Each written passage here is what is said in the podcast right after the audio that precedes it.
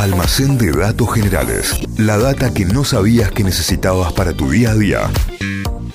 ¿Qué día es hoy? Eh, Porque acá, aunque hayamos vuelto de vacaciones y todavía no tengamos la agenda en la cabeza, Sí. les debemos decir que hoy es martes. Claro que sí. ¿Qué pasa los martes en este programa? No me baño. No, levantamos la persiana, abrimos el almacén de datos generales. Claro, que, sí. Y bueno, retomamos el almacén con una historia que tranquilamente podría ser una peli. De hecho, ya hay pelis, pero no la vio ni el director de la peli. Así que si se hiciera una peli nueva, más taquillera, más hollywoodense, se llenaría de plata. A ver, Vamos a contar la historia de un hombre que gracias a él hoy estamos vivos.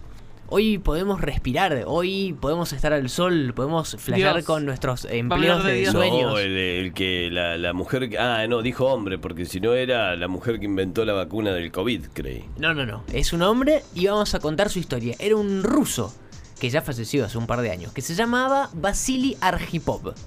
Arhipov era un oficial de la Marina Nuclear rusa. ah, bueno. Tranca. Había nacido en 1928 en un pueblito de las afueras de Moscú, fue a la escuela militar, participó en varias batallas de la Segunda Guerra Mundial y en 1947, o sea, después de la guerra, se gradúa en la Escuela Naval Superior del Caspio, hoy Escuela Naval de Azerbaiyán, un país eh, independiente pero que era ex República Soviética, un lugar en donde se aprendieron un montón de cosas relacionadas a lo naval, a los barcos, a los submarinos, al mar y demás. Dato extra. Facherazo, Basili. Vasily Arhipov.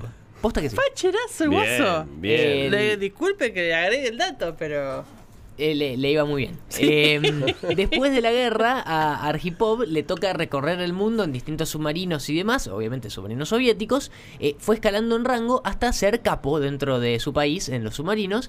Y en uno de esos viajes, donde era uno de los principales responsables de todo, de todo el, eh, de- del equipo y demás, tiene un accidente en julio del 61. Arhipov era comandante de un submarino nuclear, el K-19, y cuando estaban haciendo ejercicio cerca de Groenlandia, el submarino tiene una falla de refrigeración en el motor. No. Y eso provocó que toda la tripulación esté expuesta a niveles muy altos de radiación, eran submarinos nucleares.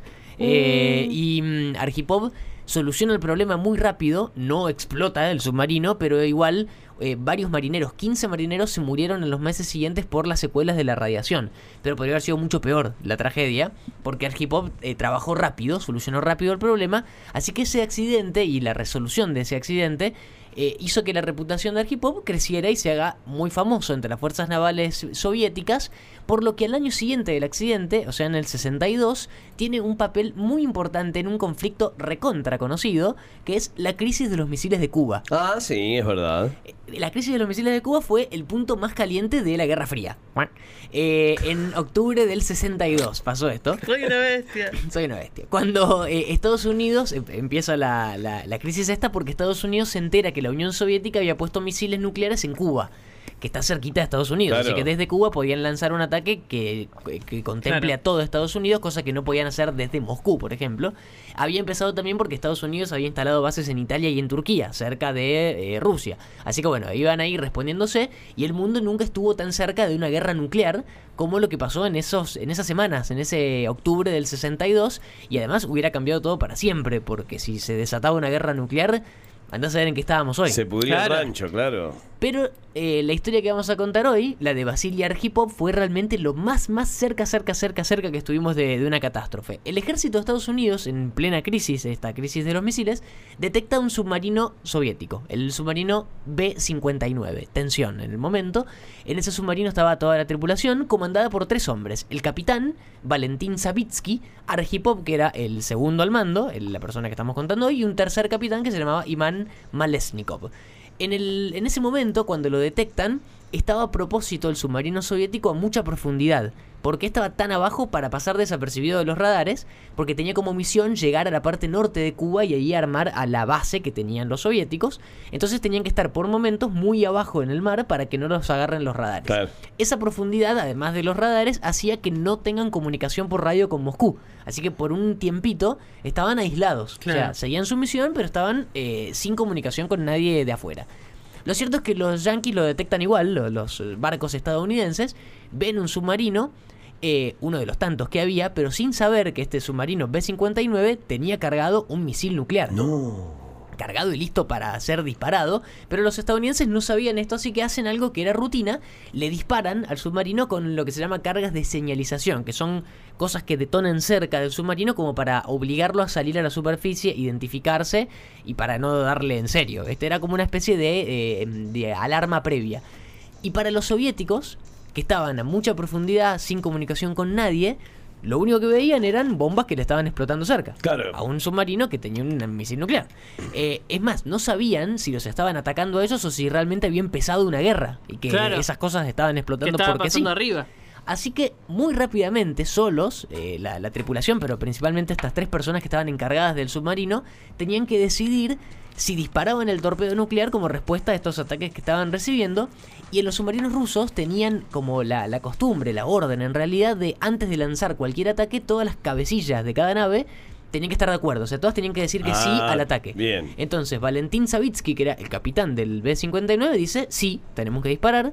Todo esto en cuestión de minutos, ¿no? Resolviéndose ahí el momento. El tercero al mando, Iván Malesnikov, también estaba de acuerdo y le toca al momento a a Arhipov de dar su decisión. Si decía que sí, estaban los tres de acuerdo y disparaban el misil, pero Arhipov dijo que no. No. Dijo no, aguantemos un ratito. Arhipov termina convenciendo al capitán, al capitán del submarino de que respondan a estos ataques saliendo a la superficie. Y así fue lo que pasó. El submarino sale para arriba, eh, lo terminan detectando. Así que el simple no de Arhipov, esa decisión que tuvo el tipo en, en la profundidad del mar sin conexión con nadie, evitó una guerra nuclear. Y quizás hoy estaríamos todos muertos. Andás a ver qué qué hubiera pasado, nadie, nadie lo sabe. Pero estuvimos muy cerca. Sale a la superficie el, el submarino, se ponen en contacto con los barcos estadounidenses. También toman mm, eh, contacto con Moscú, porque estaban, ahora sí podían hablar Claro. con Moscú. Y les dicen que vuelvan para Europa y, y no pudieron completar la misión. No pudieron dejar el misil ahí en Cuba. Pero nos salvamos todos. Hay historiadores que hablan de este tema y que coinciden que no solamente fue el momento más peligroso en la Guerra Fría, sino el momento más peligroso de la humanidad. O sea, el que más cerca estuvimos de destruirnos. Esto lo dijo un historiador que era asesor de Kennedy, que se llamaba Arthur Schlesinger, eh, asesor de Kennedy durante el conflicto este, así que bueno, estaba eh, metido en el tema y dijo que fue el momento más peligroso de toda la humanidad.